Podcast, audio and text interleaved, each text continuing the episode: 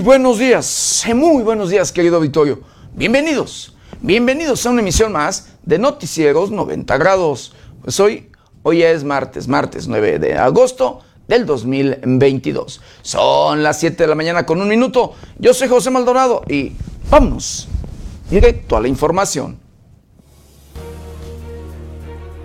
Andrés Manuel López Obrador quiere desaparecer el INE para hacer elecciones de Estado, afirma Ricardo Anaya. Bomberos rescatan y reaniman a perro atrapado en un incendio en la Ciudad de México. Persistirán condiciones de lluvia en Michoacán. Pide protección civil tomar precauciones. Alcalde de Morelia entrega una obra en tiempo récord, sin pintura y con montones de tierra en banquetas.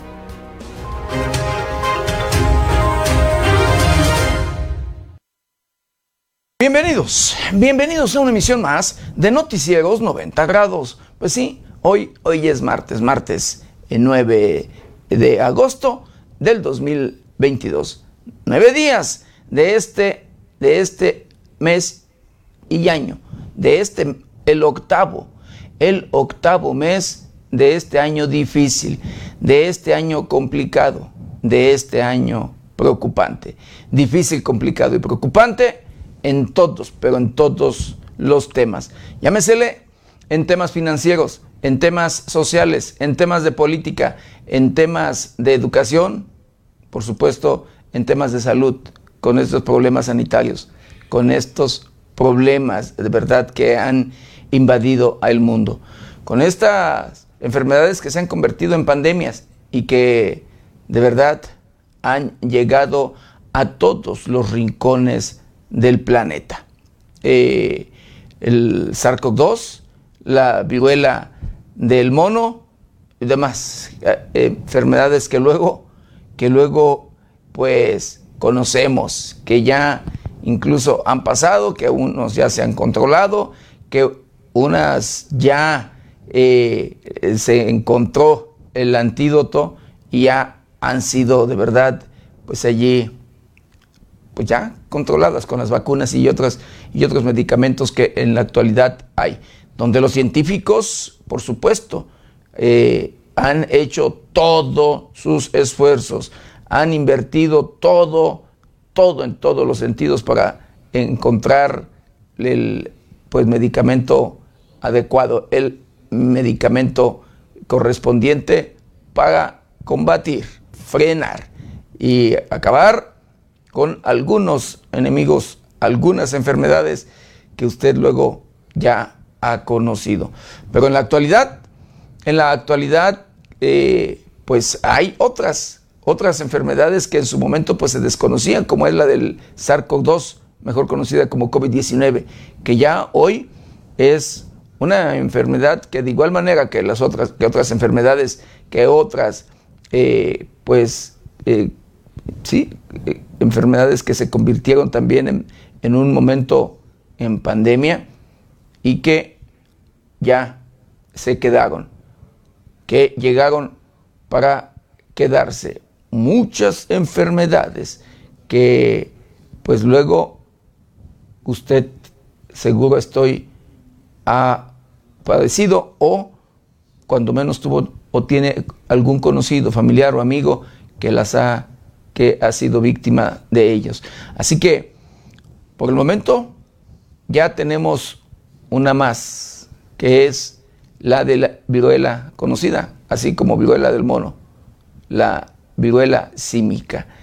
Y pues lo único, lo único que tenemos que hacer, querido auditorio, es pues nada más así el seguir las indicaciones del sector salud, seguir las indicaciones de los especialistas, de los médicos, de para qué hacer, cómo cuidarnos, cómo cuidar a los nuestros, cómo de verdad allí eh, pues ver lo que más, lo que más convenga a, nuestra salud, a nuestra familia, a nuestro entorno y demás. Y a nuestro bolsillo, de verdad, porque las enfermedades, querido Vittorio, vienen a pues a causar un peso serio y preocupante a nuestro bolsillo, a nuestra economía. De verdad, querido auditorio. Pero bueno, y lo único que tenemos que hacer no es nada complicado, no es nada del otro mundo. Lo que tenemos que hacer es simplemente guardar nuestra distancia, utilizar eh, gel antibacterial, lavarnos las manos constantemente con agua y jabón, el usar cubrebocas y bueno, es lo que prácticamente tenemos que hacer. Y de ser posible, de ser posible, usar careta, usar alguna careta, de verdad, querido auditorio. Eso todavía da mayor tranquilidad y seguridad para que no se llegue a contagiar, porque contagiándose puede contagiar a los suyos, puede contagiar a sus seres queridos, puede contagiar a eh, aquellas personas que usted quiere, a las de su entorno laboral, a las de, su entorno eh, familiar y demás. Así como usted lo escucha. Pero en estos casos, querido Vittorio, como usted lo sabe, pues hay eh, ya allí los esfuerzos de los científicos y por supuesto la inversión de los gobiernos. Científicos y gobiernos han o hacen lo suyo, hacen lo correspondiente para eh, pues investigar en este tema, en investigar y encontrar, por supuesto, el antídoto. Y lo único ¿sí? que tenemos que hacer es ir y aplicarnos las vacunas cuando ya las hay. El ir a hacer fila, porque sí es ir a perder un poco el tiempo, pero es, no es perderlo, créame, es invertirlo en nuestra salud, es invertirlo en nuestro bien, el ir a hacer eh, filas en un lugar de esta naturaleza, en un eh, módulo de vacunación, es, créeme que invertirlo, invertir por nuestra salud, el ver por nuestro bien, eh, porque sí, luego llega a formarse horas, a estar haciendo fila dos, tres horas. Y allí no importa el, pues, la jerarquía, no importa eh, luego la edad, no importa en estas filas, querido auditorio, eh, pues si es de algún estatus social o político, de verdad, o religioso, ¿no? Allí hacemos filas todos, todos hacemos filas y, y créeme que de verdad eso es lo que tenemos que hacer. Así que a cumplir, cumplir simplemente con el tema del el COVID-19, son cuatro las vacunas que nos tenemos que aplicar. Cuatro las vacunas que tenemos que, eh, pues, eh, allí tener, contar en, en sí, querido Vittorio. Pero hay quienes por la incomodidad de, lo, de la reacción en sí de estas, de estas eh, medicinas, de estos medicamentos, de estas vacunas, querido auditorio, pues no se quieren aplicar una segunda o una tercera o una cuarta. O hay quienes tienen dos dos vacunas, pero no tienen las de refuerzo, no tienen las dos más de refuerzo en sí, y eso todavía es de riesgo. Así que hay que vacunarse, hay que ir a los módulos, en este caso ya a los hospitales, cuando es ya eh, adulto, hay que ir a los hospitales, a la Secretaría de Salud, al Instituto Mexicano del Seguro Social, al ISTE, o a cualquier hospital del sector salud a vacunarse, sí, aplicarse las, las siguientes vacunas, las vacunas que tiene pendientes, así como usted lo escucha. Y de verdad, cuidémonos, cuidémonos y hagamos lo propio, lo correspondiente. No importa, créame, las reacciones, no importa que pues tengamos dolor dos, tres días o que nos dé temperatura de igual manera dos, tres días. Es preferible ese, eh, pues esa incomodidad a ir a parar a un hospital y poner en riesgo nuestra salud. El que nuestra salud se vea vulnerable. De verdad, que nuestra salud se vea en riesgo, querido auditorio. Así que no hay más que ir a cumplir. Ahorita en estos momentos todavía se vacunan a menores de edad para que lleve a sus pequeños a vacunar a los módulos, querido auditorio. Y en lo que no se hace esfuerzos, querido auditorio, es en el tema de la corrupción. Es un tema de verdad preocupante, porque el tema de la corrupción va de la mano con la inseguridad, va de la mano con la delincuencia. Triste y lamentablemente, pero así, así es. Eh, corrupción e inseguridad de la mano. Los grupos delincuenciales financian las campañas de aquellos políticos que aspiran a ocupar un puesto de elección popular, llámesele presidente municipal, diputado local, diputado federal, senador, gobernador, cualquier puesto de elección popular. Sí, las financian para eh, luego crear compromisos, que los compromisos por supuesto ya se crean desde el momento que hacen acuerdos para financiar las campañas. Una vez que ganan, una vez que ocupan el puesto de elección popular, lo único que tienen que hacer es cumplir, cumplir con aquellos compromisos adquiridos, cumplir con la delincuencia, con quienes financiaron. Por un lado va desde eh, pues espacios, espacios en una administración pública. Y allí los espacios que ellos luego quieren, que los criminales, los delincuentes luego quieren, son los de obras y por supuesto también los de seguridad.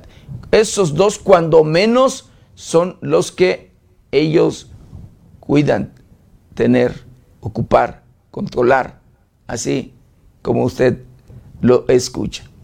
Y pues bueno, que es uno el dinero, los dineros y otro, por supuesto, la seguridad. Pero bueno, así es como los políticos luego pagan, además de hacerse de la vista ciega y de oídos sordos, porque cuando se escuchan gritos de desesperación de víctimas, víctimas de extorsión, de secuestro, de eh, eh, asesinatos, de violación, de, despojo de su patrimonio o demás, nadie los escucha. Nadie los quiere escuchar. Así como usted lo escucha. Pero bueno, un tema preocupante, un tema de verdad que la cera a la ciudadanía a los habitantes de bien, a los habitantes honestos, a los habitantes que de manera honrada, de verdad, se ganan el pan de cada día, que de esa misma manera reactivan la economía de un municipio, de un estado o del país. Pero en fin, vamos a hacer un recorrido, un recorrido por el portal más importante de noticias. Y en esta mañana, en ocho segundos y con diez balazos mataron a una adulta mayor que vendía comida en Morelia. Escuche usted.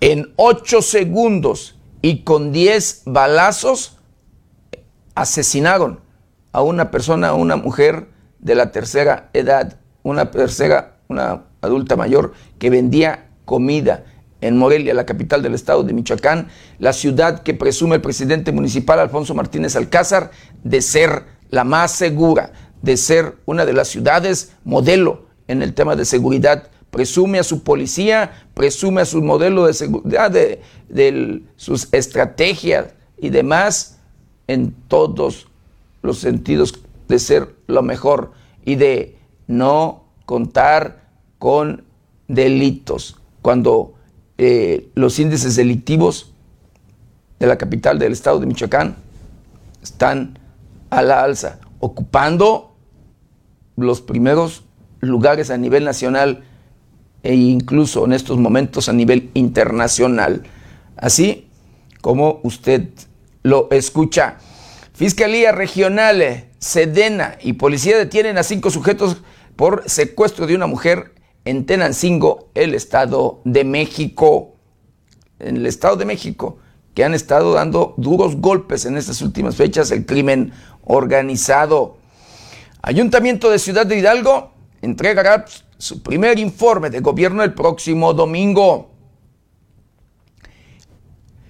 Rompiendo récords y haciendo historia en eh, Hutchinson el, y el puerto de Lázaro Cárdenas con este tema de los, las embarcaciones de gran calado, las embarcaciones de grandes toneladas de cargamentos y demás de mercancías que se importan y se exportan en nuestro país. Trabajar por un citácuaro más limpio es responsabilidad compartida, lo dice el presidente municipal de ese municipio del oriente del estado de Michoacán, Toño Ixtláhuac. Refuerzan acciones de seguridad en la región minera de Lázaro Cárdenas y sus alrededores. Alcanza inflación en nuestro país, en México, su mayor nivel desde diciembre de el año 2000. Balean fachada de un departamento en Zamora, Michoacán. No hay víctimas. El gobernador del estado de Michoacán, Alfredo Ramírez Bedoya, revisa con Federal avances en el plan de bienestar para el municipio de Aguililla, este municipio en conflicto por los grupos criminales, los grupos delincuenciales, unos los que operan en el estado de Michoacán, los denominados Viagras o cárteles unidos, que, porque son varios los cárteles que se unieron para combatir, para sí, enfrentar a el cártel Jalisco Nueva Generación. Disputa Aguililla por sus minas. Realiza la Secretaría de Gobierno campaña de regularización en el Estado Civil del Estado, el Estado Civil en la región de Tierra Caliente, el municipio de Buenavista, Michoacán. Eh, conozca, conozca la moneda conmemorativa del centenario de la llegada de los menonitas a México, una moneda de 20 pesos que ya, ya está en circulación ya comenzó eh, a circular en nuestro país. Fiscalía Regional de Ixtapan de la Sal lidera operativo y logra rescate de secuestro y aseguramiento de armamento. Duro golpe, de verdad. Son dos golpes que asestó allí eh, pues la Fiscalía, esta Fiscalía Regional del el Estado de México. Catea el FBI mansión de Donald Trump en Palm Beach. Esto en Florida, en los Estados Unidos. El trabajo coordinado con el gobernador del estado de Michoacán está dando frutos por el bien de los michoacanos. Dice, así lo dice eh, líder de la bancada del PRI en la 75 legislatura de Michoacán. Seis Mujer brindará apoyo económico a familiares, a familiares víctimas de feminicidio. Aporta Laguna Verde 18% de energías limpias del país. Esto lo da a conocer la Comisión Federal de Electricidad. Y pues bueno, murió la actriz Olivia Newton, eh, protagonista de Vaselina. Usted recordará, precisamente segura, seguramente usted vio pues, Vaselina, algo que casi todas las generaciones ahora en la actualidad pues hemos visto y conocimos, pero pues es un tema de luego de nuestras generaciones. Pero bueno, murió, murió por allí, pues esta actriz, cantante y demás, Olivia Newton-John. Bueno, ¿y ¿qué le parece? Lo invito a que me acompañe a conocer, que me acompañe a ver un día como hoy.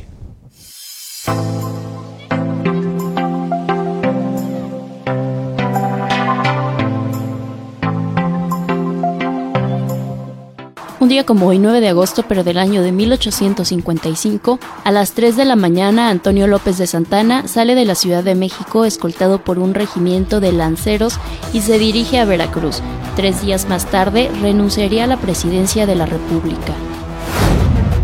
Cada 9 de agosto se celebra el Día Internacional de los Pueblos Indígenas, proclamado por la Asamblea General de las Naciones Unidas en esa fecha se conmemora la primera reunión que celebró el Grupo de Trabajo sobre las Múltiples Poblaciones, Pueblos Originarios de la Subcomisión de Prevención de Discriminaciones y Protección a las Minorías.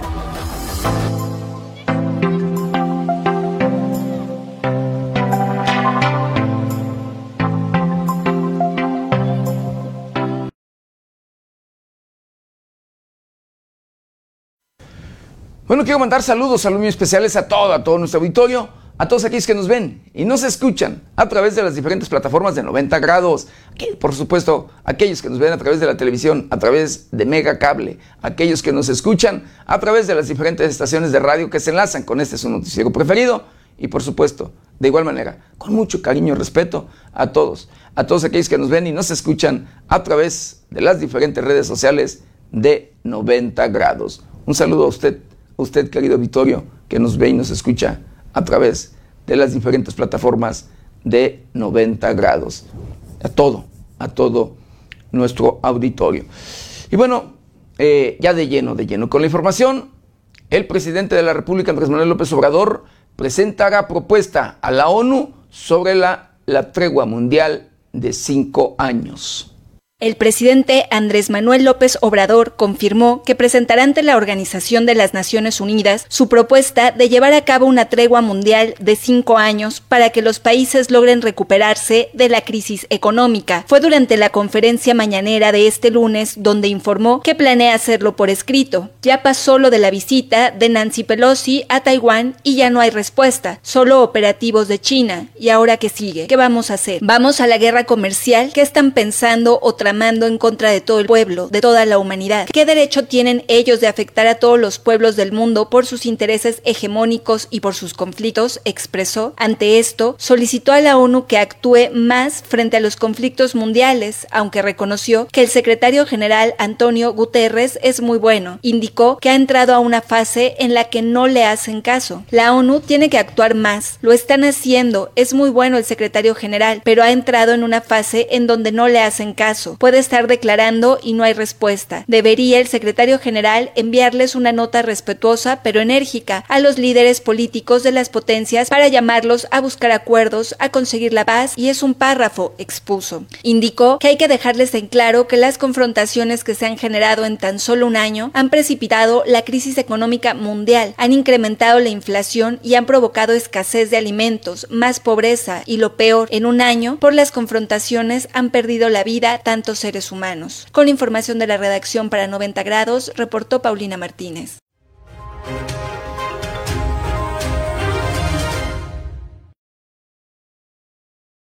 El presidente de la República en su mañanera, eh, valga matutina, su mañana, pues sí, su mañanera todos los días de toda la semana, querido Vittorio, pues bueno, anunció, dio a conocer que la Guardia Nacional, lo que tiene la intención de que la Guardia Nacional pase a manos de la Secretaría de la Defensa Nacional por acuerdo presidencial.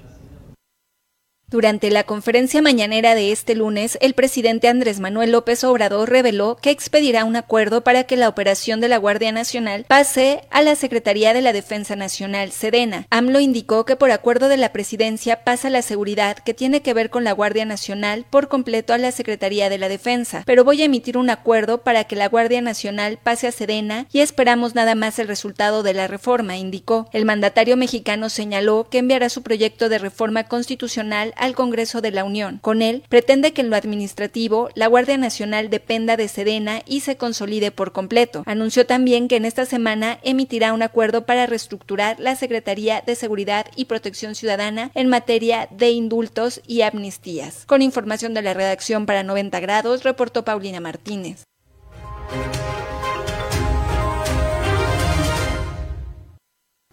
Mira, mientras esto sea para pacificar el país, para acabar con los temas de inseguridad, para acabar con los grupos delincuenciales, para de verdad regresarle a los mexicanos, sí, a regresarnos a todos los mexicanos el tema de seguridad, querido auditorio,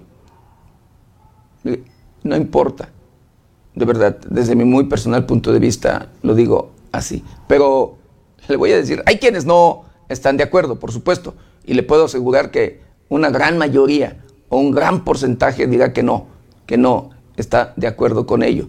Eh, pero le voy a platicar. El presidente de la República, desde que era candidato, que andaba buscando precisamente ser el presidente de, la República, que buscaba el voto de los mexicanos, eh, uno de sus discursos fue que iba a regresar a la Secretaría de la Defensa Nacional, a el personal militar, a los cuarteles.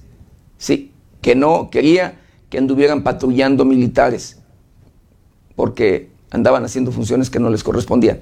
Claro, el país, de verdad que el, país lo necesita. que el, el mayor trabajo, desde mi muy personal punto de vista en el tema de inseguridad, el, el mayor, el, valga, este, pues combate a estos grupos delincuenciales ha sido, lo ha hecho el personal de la Secretaría de la Defensa Nacional. Es que ha dado mayores resultados en este sentido, en este tema, porque eh, no se es o no se tiene eh, eh, la capacidad no hay el personal suficiente en todos estos sentidos eh, por parte de las corporaciones policíacas en nuestro país, llámeseles estatales o federales.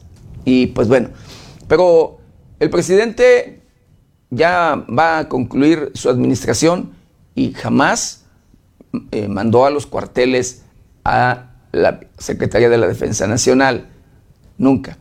Pero también dijo que el presidente de la República lo llegó, lo dijo que pues no militarizaría a la Guardia Nacional.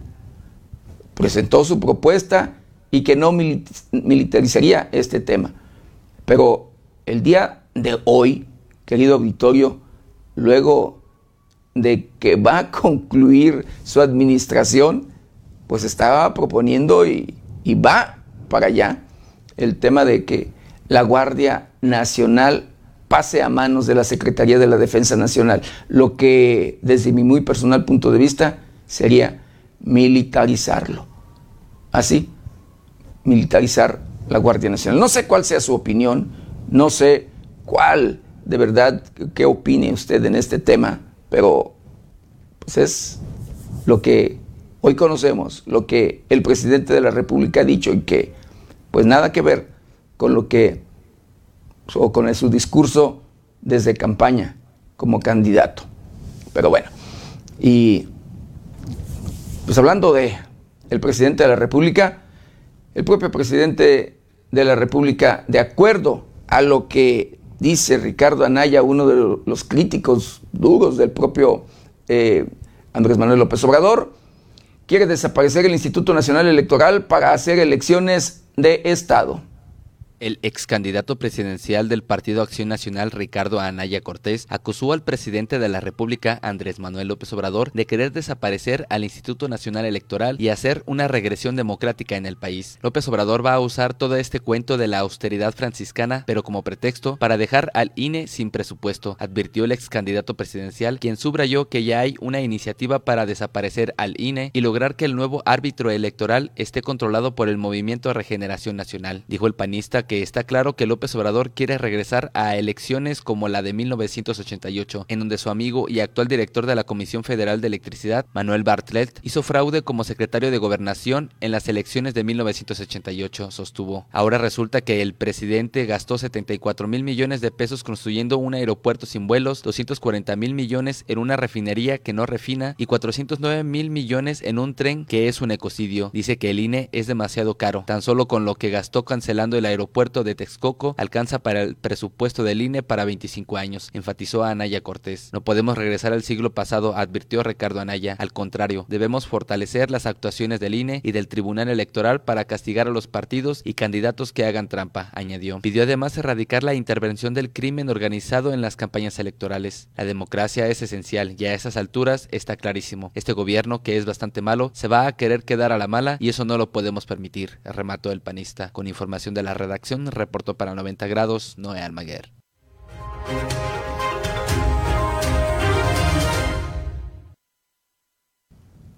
Y bueno, hablando de otro tema, gerentes de una aerolínea en Australia trabajan también de maleteros. La falta de maleteros y la acumulación de equipaje en los aeropuertos de Sydney y Melbourne, Australia, llevó a los dirigentes de la aerolínea Qantas a solicitar que sus gerentes realicen este trabajo durante las vacaciones. Lo anterior, debido a la escasez de mano de obra en esa área específica, la labor consiste en cargar y descargar maletas, así como trasladarlas en vehículos a través de las terminales. El director de operaciones de la aerolínea australiana, Colin Hughes, dijo a la BBC en un correo electrónico que los altos niveles de gripe invernal y un aumento de COVID-19 en la comunidad junto con la poca oferta en el mercado laboral, hacen que la obtención de recursos sea un desafío en toda la industria. Qantas está luchando por retomar sus servicios y aseguró que la compañía no espera que los ejecutivos realicen ambas actividades simultáneamente. Los gerentes que cargan equipajes lo harán únicamente tres o cinco días a la semana con horarios de cuatro a seis horas. Con información de la redacción informó para 90 grados Alejandro Frausto.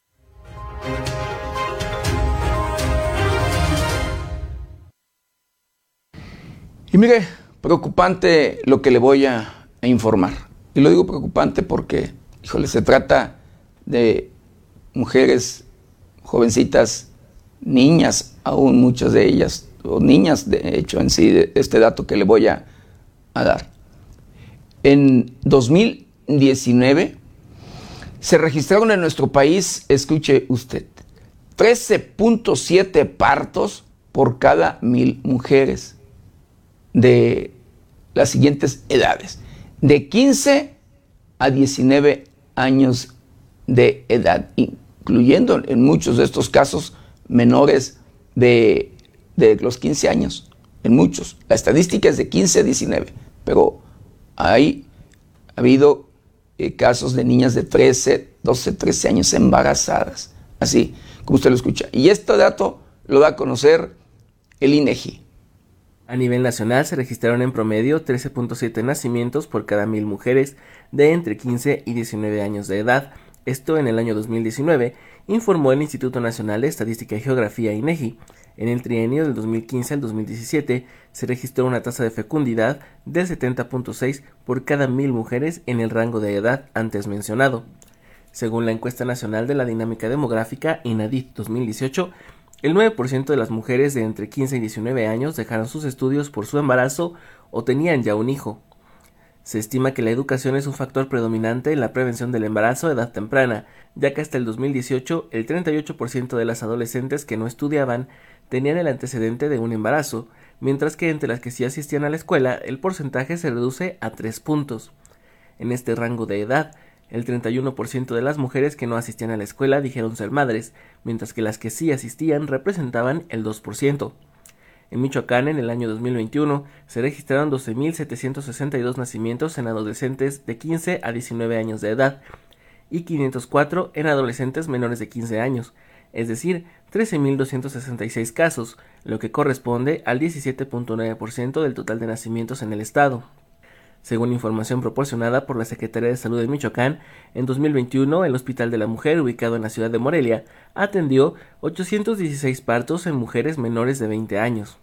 Finalmente, de enero a junio del 2022 en el estado se registraron 32.857 nacimientos, 5.423 en mujeres de 15 a 19 años de edad y 219 en adolescentes menores de 15 años es decir, un total de 5.642, lo que representa el 17.2%.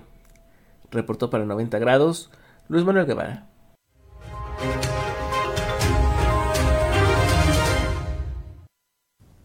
Y bueno, escuche usted, con el tema de los mineros atrapados en Coahuila, querido auditorio, pues las autoridades han hecho todos sus esfuerzos para tratar de rescatar a todos, a todos los eh, mineros allí en esta situación.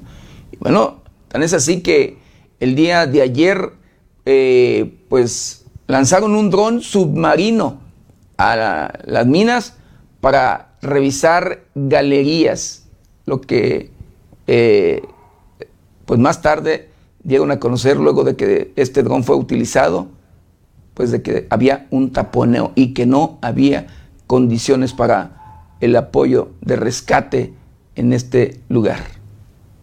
A cinco días del accidente en la mina de Sabinas, Coahuila, se han extraído poco más de 70 mil metros cúbicos del agua que tiene inundada la mina y por ende mantiene atrapados a 10 trabajadores, informó la Coordinadora Nacional de Protección Civil, Laura Velázquez. Durante la conferencia mañanera, el presidente Andrés Manuel López Obrador dio la actualización sobre el rescate. Detalló que se estará utilizando un dron submarino que entregó la Secretaría de Marina, el cual tiene una cámara de alta resolución y puede sumergirse hasta 250 metros de profundidad esto con la intención de que se pueda explorar las galerías de las minas sin poner en riesgo a los rescatistas. Además, indicó que al momento hay un volumen de extracción de 25.400 metros cúbicos con un acumulado desde el 3 de agosto con un volumen total de 70.794 metros cúbicos y para acelerar el proceso van en camino más perforadoras para continuar con la extracción del agua. Para ampliar el volumen de este bombeo se trabaja en tres barrenos, uno ya con bombeo, uno en ampliación y otro en perforación. Vienen en camino más perforadoras, están más bombas. Tenemos suficientes herramientas para hacer bombeo suficiente, explicó el titular de la Coordinadora Nacional de Protección Civil. Detalló que en el sitio hay desplegados 357 elementos del gobierno federal, 230 de la Secretaría de la Defensa Nacional, 32 de la Guardia Nacional, 70 de la Comisión Federal de Electricidad, 7 de Comisión Nacional del Agua, 2 del Instituto Mexicano del Seguro Social y 70 vehículos todoterreno. Con información de la redacción para 90 grados, reportó Paulina Martínez.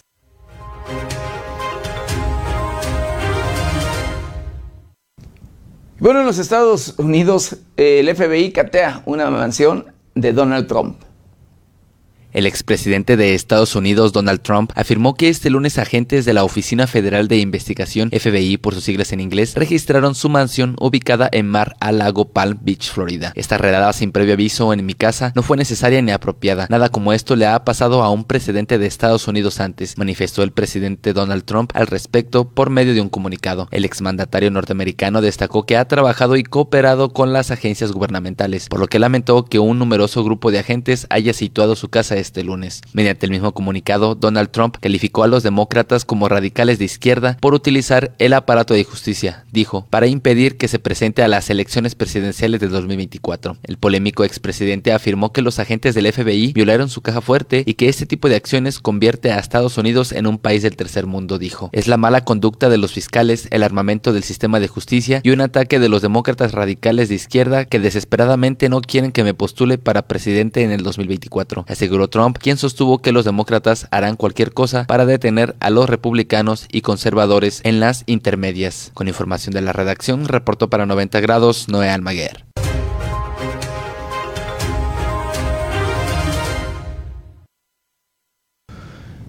Y bueno, el cierre de Bonafont Danone mejoró suministro de agua en Puebla. Así lo da a conocer el Congreso Nacional Indígena.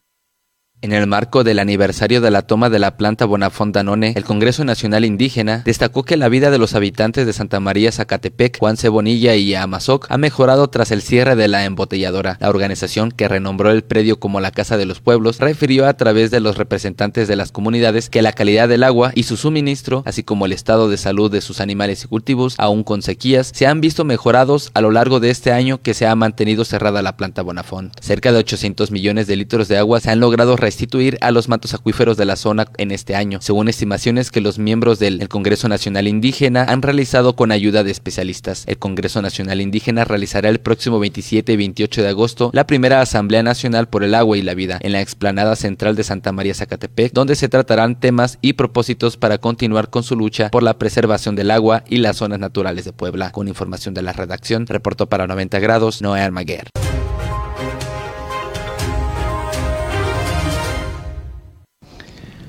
Bueno, sequías dejan al descubierto una bomba de la Segunda Guerra Mundial en Italia. Una bomba de la Segunda Guerra Mundial que se encontraba oculta en el río Po, en Italia, quedó al descubierto debido a las sequías que asolan la región. El explosivo fue localizado el 25 de julio cerca del pueblo Borgo Virgilio, en Lombardía. Elementos del ejército desactivaron la bomba y ejecutaron una explosión controlada del artefacto que pesaba 450 kilogramos. El coronel Marco Nassi informó que la bomba fue encontrada por pescadores en la orilla del río Po debido a una disminución en los niveles de agua causados por la sequía para librarse del proyectil, las autoridades tuvieron que desalojar a unas 3.000 personas que vivían cerca de la zona, además de cerrar el espacio aéreo. Finalmente, ingenieros en desactivación de bombas quitaron la mecha al artefacto que llevaba dentro 240 kilogramos de explosivo. Con información de la redacción para 90 grados, reportó Paulina Martínez.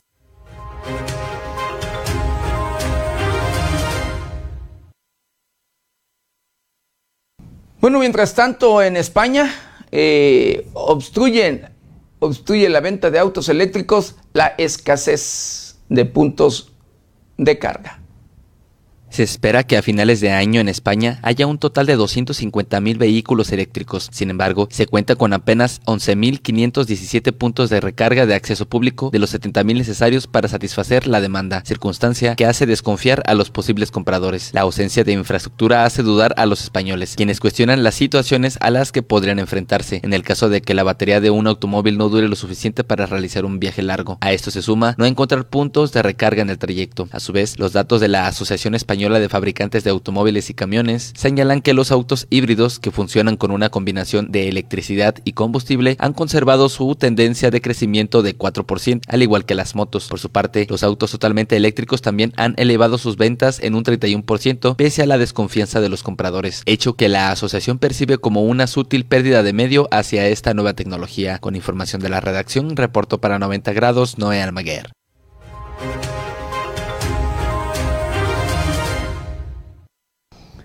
Bueno, Protección Civil da a conocer que pues persistirán las condiciones de lluvia en el estado de Michoacán. La Secretaría de Gobierno, a través de la Coordinación Estatal de Protección Civil, exhorta a la población a tomar medidas preventivas y de autocuidado ante la probabilidad de lluvias fuertes en gran parte del estado de Michoacán. Según pronóstico del Servicio Meteorológico Nacional, estas precipitaciones podrían estar acompañadas de descargas eléctricas, fuertes rachas de viento y posibles granizadas, lluvias que podrían afectar la salud y el patrimonio de las y los michoacanos, por lo que se exhorta a mantenerse atentos al desarrollo de estas condiciones climáticas para seguir en caso de ser necesario las medidas de prevención, prevenir encharcamientos e inundaciones no tirar basura, mantener limpia la calle y acera frente a las viviendas, evitar dejar arena, grava o cualquier material de construcción si resguarda en la calle, puede ser arrastrado hacia las alcantarillas, no intentar cruzar corrientes de agua, extremar cuidado con estructuras altas como letreros, postes de luz y árboles pueden caer, evitar guarecerse debajo de árboles, atraer los rayos, no manipular artículos de metal durante la tormenta, traer documentos importantes y personales en bolsas plastificadas para evitar su pérdida, preparar un botiquín familiar en caso de emergencia, dar mantenimiento constante al sistema de drenaje, coladeras y canaletas para evitar encharcamientos, no dejar cables de luz o extensiones del piso donde puedan entrar en contacto con el agua durante una fuerte tormenta, evitar salir de casa si no es necesario, desconectar aparatos eléctricos y cerrar tomas de gas si la lluvia se intensifica o comienza a aumentar el nivel del agua en el interior de la vivienda, entre otros, informó 90 grados.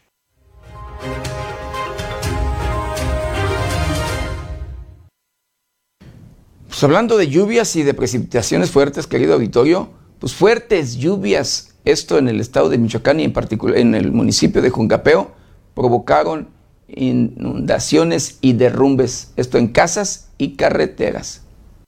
Una intensa tormenta registrada la noche del domingo del municipio de Jungapeo provocó derrumbes carreteros, inundaciones y fuertes corrientes de agua que causaron daños en caminos y viviendas. Fue la noche del domingo que pobladores y autoridades hicieron diversos llamados de auxilio a municipios vecinos y autoridades estatales, pues la incesante lluvia comenzaba a desbordar el río Tuxpan y provocar inundaciones. Cuando rescatistas de municipios vecinos como los bomberos municipales de Zitácuaro se movilizaron en apoyo a Jungapeo, encontraron caminos dañados por piedras y tierra que se deslizaron hacia la vialidad, lo que dificultó su intervención. Vez en el municipio, hallaron diversas casas inundadas y otras más dañadas en sus estructuras, colapsando techos y bardas. Hasta la madrugada del lunes, continuaron las tareas de los rescatistas, desconociéndose la cantidad de familias damnificadas tras la tormenta, informó 90 grados.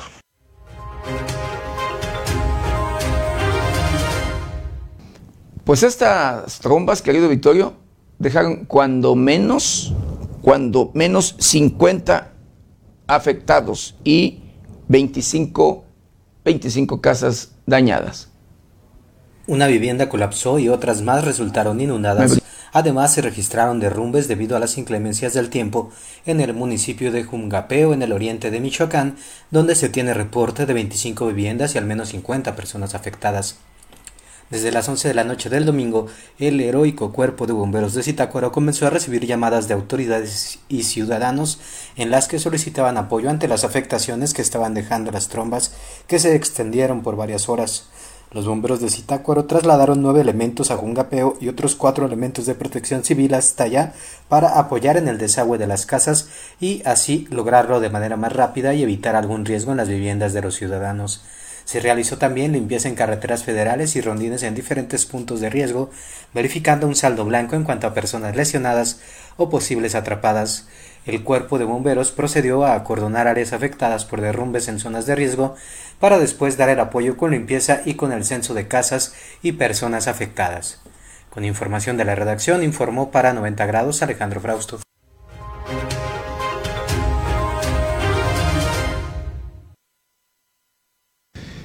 Y en este caso, pues tuvieron que entrarle al apoyo bomberos de Zitácuaro, Secretaría de la Defensa Nacional, policías eh, estatales, la Guardia Civil, bueno, bomberos de Zitácuaro y de otros municipios. Elementos del Cuerpo de Bomberos Voluntarios de Zitácuaro auxiliaron a la población que resultó afectada con derrumbes e inundaciones luego de la tormenta que azotó el municipio de Jungapeo la noche del domingo, como oportunamente se diera a conocer. Al filo de las 23 horas del domingo, el municipio de Jungapeo fue azotado por una torrencial lluvia. El fenómeno meteorológico ocasionó derrumbes en carreteras, casas inundadas y techos de viviendas colapsados. Con base en lo anterior, fue necesario que bomberos del municipio de Zitácuaro se trasladaran al sitio para apoyar a las personas que lo requirieran, informó 90 grados.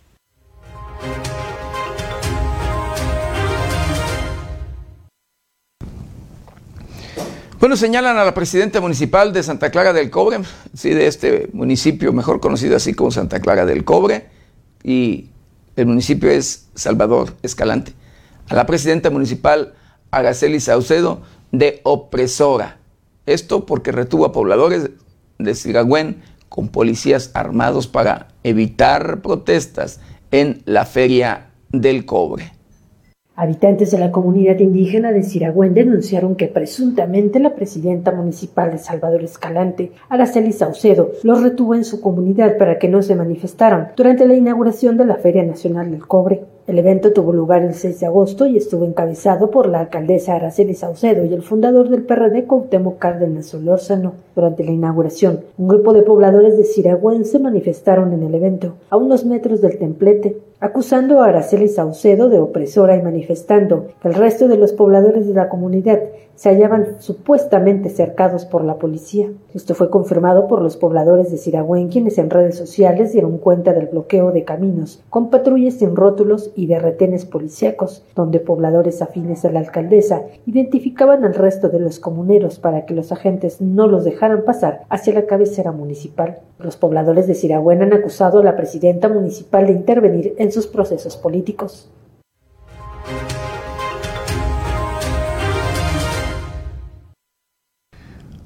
Bueno, la Secretaría de Educación da a conocer que ni uniformes ni cuotas son obligatorios en las escuelas públicas o privadas.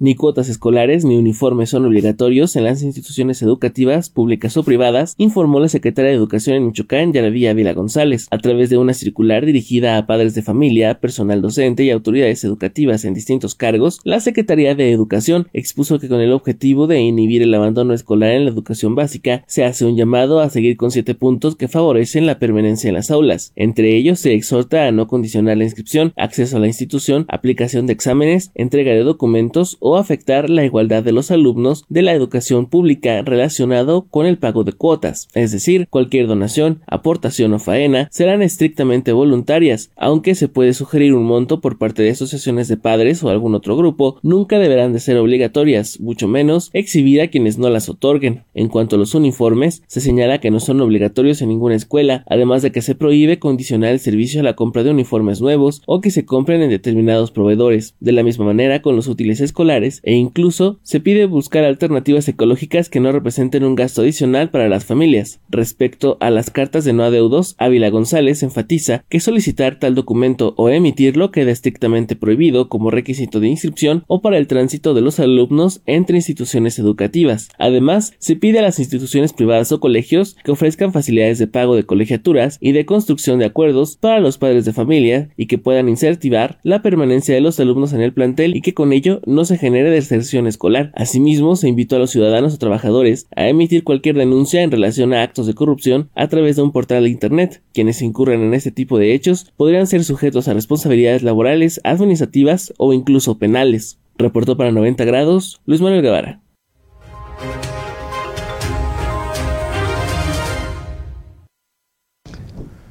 Bueno, de acuerdo al dirigente del PRD en el estado de Michoacán, Octavio Campo, el Instituto Electoral del Estado, sí, de la entidad, sin respuesta a la queja de violencia política por la edil de Salvador Escalante.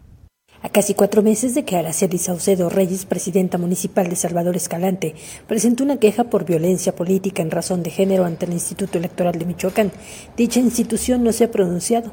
Así lo señaló Octavio Ocampo Córdoba, dirigente estatal del Partido de la Revolución Democrática. Recordó que su compañera de partido denunció a un grupo de la comunidad de Siragüen como presuntos responsables. El sábado pasado, durante la inauguración de la 56 Feria Nacional del Cobre, un grupo de ciudadanos de Siragüen arribaron al evento protocolario para manifestarse en contra de la alcaldesa. Fue el pasado 12 de abril que la presidenta municipal de Salvador Escalante acudió al IEM y en dicha ocasión dijo identificar a los agresores, informó para 90 grados Amanda Bautista Rodríguez.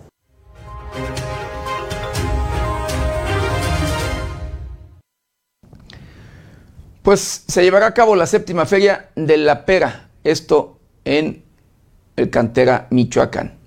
Del 12 al 14 de agosto se realizará la séptima edición de la Feria de la Pera en la comunidad de la Cantera Michoacán, con la que se busca rescatar el cultivo de este fruto y dar difusión a las tradiciones de la comunidad que actualmente se rige por usos y costumbres.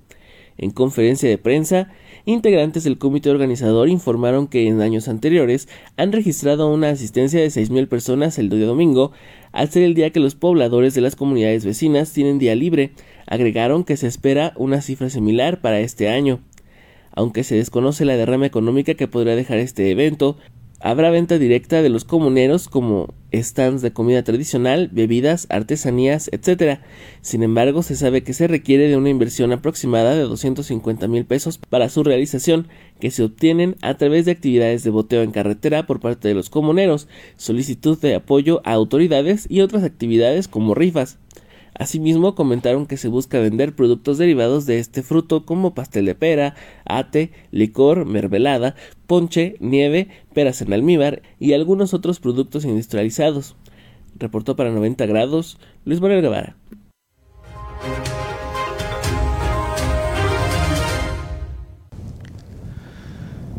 Bueno, el alcalde de Morelia, aparte del tema de inseguridad que tiene en su propio municipio, en la capital del estado de Michoacán, híjole, de verdad preocupante en todos los aspectos, en todos los sentidos, robos, homicidios, eh, bueno, ocupa los primeros lugares en robo de vehículos, los primeros lugares en robo de a transuentes, a cuentavientes, eh, homicidios, y de verdad es un tema un tema preocupante. Bueno, además de ello, pues resulta que entrega obras inconclusas.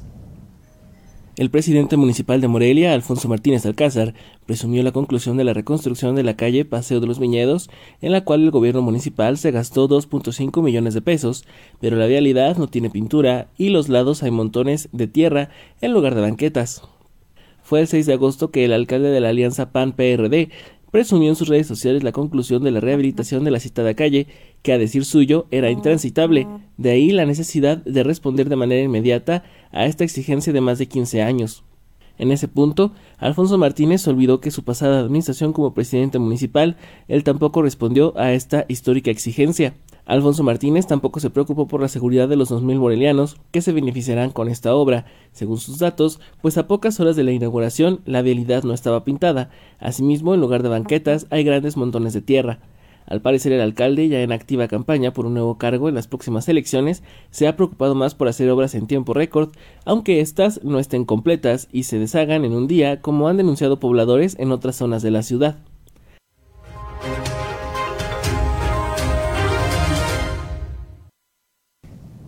Y bueno, el comisionado para la seguridad del mismo municipio de la capital del estado de Michoacán, Alejandro Cusi, pues evade hablar sobre homicidio de madre de integrante de Revolución Social.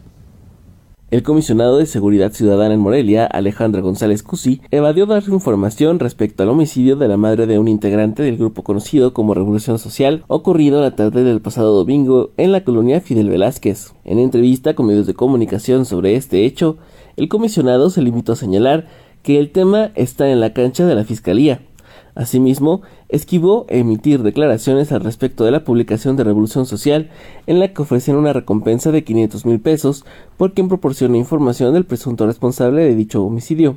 Cabe señalar que en su publicación en redes sociales, Revolución Social informó que el presunto responsable viajaba en una motocicleta itálica Adventure B200 en la que huyó por la avenida Mártires de la Plaza y Francisco Godínez. Reportó para 90 grados Luis Manuel Guevara.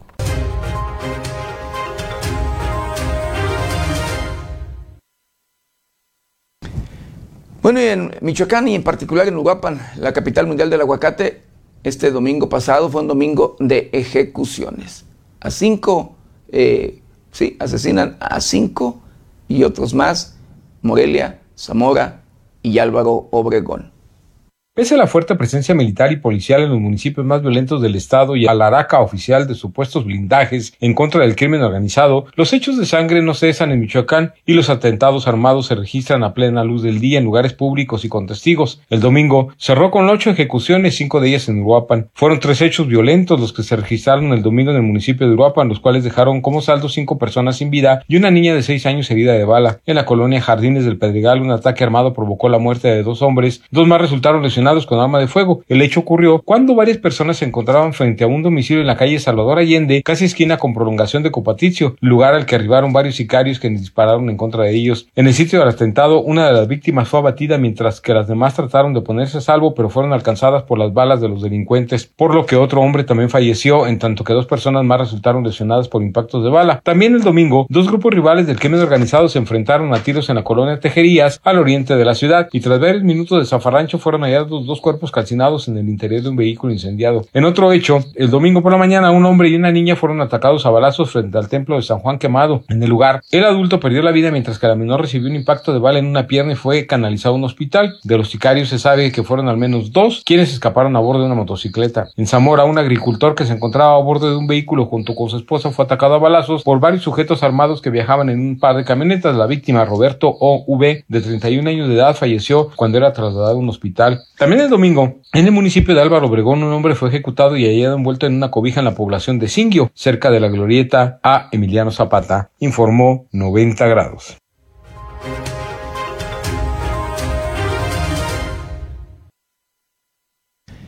Y vea, duro golpe que le dieron a la delincuencia organizada en el Estado de México, en particular en el municipio, valga, de Ixtapan, de la Sal. fiscal regional de, esa localidad lidera operativo y logra rescatar a una persona secuestrada y asegurar un arsenal. El fiscal regional de Ixtapa, La Elohim Díaz Jiménez, logró el rescate de una persona secuestrada y el aseguramiento de un arsenal al encabezar un operativo coordinado entre las autoridades. Los hechos se registraron en la comunidad Emiliano Zapata del municipio de Tangancingo, donde en base a unas investigaciones ministeriales se logró una orden de cateo en una vivienda. Al ingresar al lugar personal ministerial, policíaco y de la Sedena, se logró el rescate de una persona y el aseguramiento de un arsenal. Entre lo asegurado hay siete armas largas, una arma corta, 51 cartuchos 9 milímetros, 200 230 cartuchos 2.23, 986 cartuchos 7.62, 7 chalecos tácticos, 4 placas balísticas, cargadores y un ariete. Con información de la redacción, reportó para 90 grados Noé Almaguer.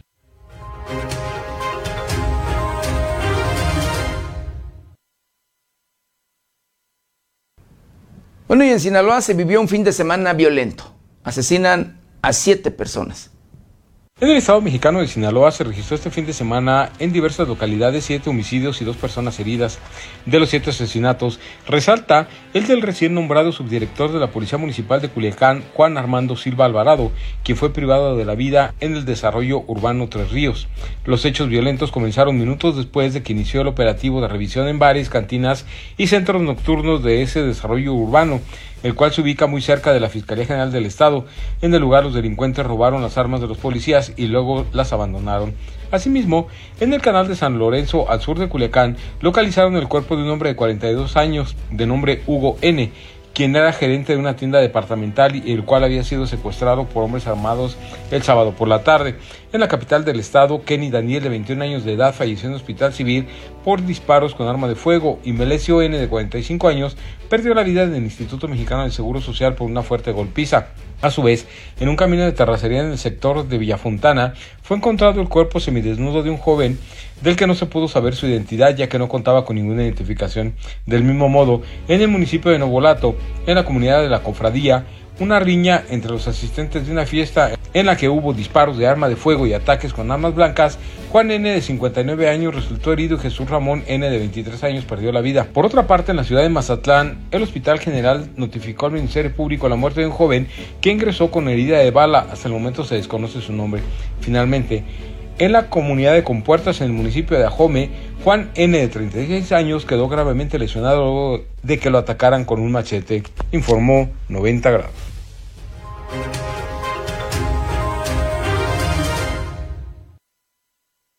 Bueno, y hablando de este tema que ha preocupado al mundo entero, querido auditorio, este problema sanitario de la viruela del mono, la viruela símica, pues el PRI en nuestro país, escuche usted, solicita a la Secretaría de Salud vacunas para prevenir esta enfermedad. El Partido Revolucionario Institucional PRI en la Cámara de Diputados exigió a la Secretaría de Salud vacunas contra la viruela del mono para personas de la comunidad LGBT. Hasta el 31 de julio, la Secretaría de Salud ha confirmado 91 casos de esta infección en nuestro país hacemos un exhorto al secretario de Salud Jorge José Varera y al subsecretario Hugo López Gatel a hablar del tema, expusieron los diputados.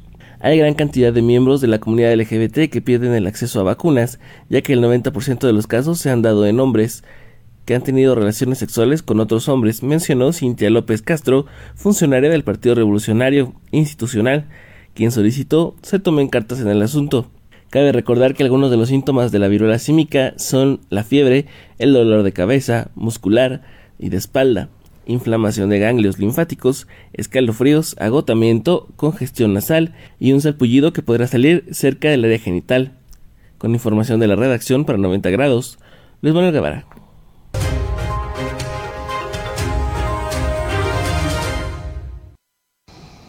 Y bueno, aporta a Laguna Verde, esto dado a conocer por la Comisión Federal de Electricidad, aporta a Laguna Verde el 18% de la energía limpia del país entre el 4.5 y el 4.8% de la energía eléctrica que se consume en México es producida en la central nucleoeléctrica Laguna Verde en Veracruz. Esta cifra representa el 8.9% de lo que genera la Comisión Federal de Electricidad y se constituye en el 18% de las energías limpias que se generan en México. Esto de acuerdo al gerente de centrales nucleoeléctricas y coordinador cooperativo de la Comisión Federal de Electricidad, Héctor Sergio López Villarreal. Por medio de un comunicado de la comisión, el funcionario explicó que luego de 32 años de operaciones, El centro nucleoeléctrico ya amortizó totalmente su inversión inicial y la electricidad que genera es la más barata de la comisión y alrededor de 1.400 profesionales trabajan en la planta. Agregó López Villarreal que a nivel mundial operan 450 reactores nucleares y que hay otros 50 en proceso de construcción. Destacó que la Laguna Verde cumple con una regulación estricta que garantiza su operación segura. Con información de la redacción, reportó para 90 grados Noé Almaguer.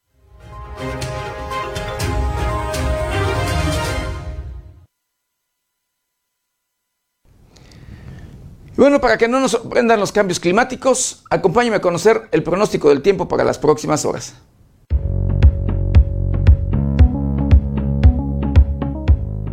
El Servicio Meteorológico Nacional de la Conagua le informa el pronóstico del tiempo.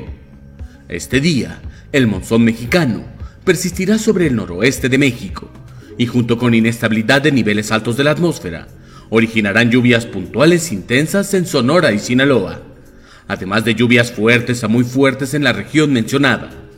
Dichas lluvias podrían incrementar los niveles de ríos y arroyos, así como ocasionar deslaves e inundaciones, en tanto que canales de baja presión y la entrada de humedad del Océano Pacífico ocasionarán chubascos y lluvias puntuales muy fuertes sobre el occidente, centro y sur del territorio nacional.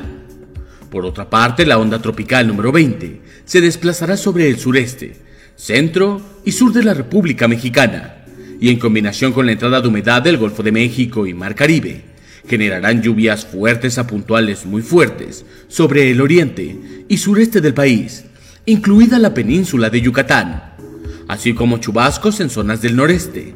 Las lluvias mencionadas estarán acompañadas de descargas eléctricas, fuertes rachas de viento y posible caída de granizo, además que podrían ocasionar deslaves e inundaciones. Finalmente, continuará el ambiente caluroso a muy caluroso sobre entidades del noroeste, norte y noreste del territorio mexicano, pudiendo superar los 40 grados Celsius en Baja California, Sonora, Coahuila, Nuevo León y Tamaulipas.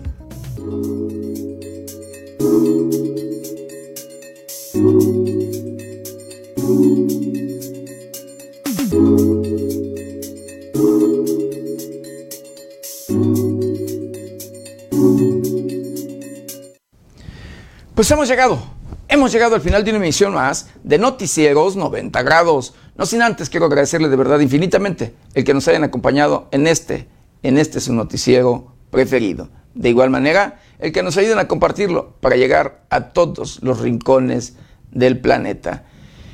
Y agradecerles de ser posible, si es su voluntad, querido auditorio, apoyarnos, apoyarnos con estrellitas para ayudar a este medio de comunicación independiente, para ayudar a, este, mantener, a seguir manteniendo este medio de comunicación que de verdad jamás lo defraudaremos.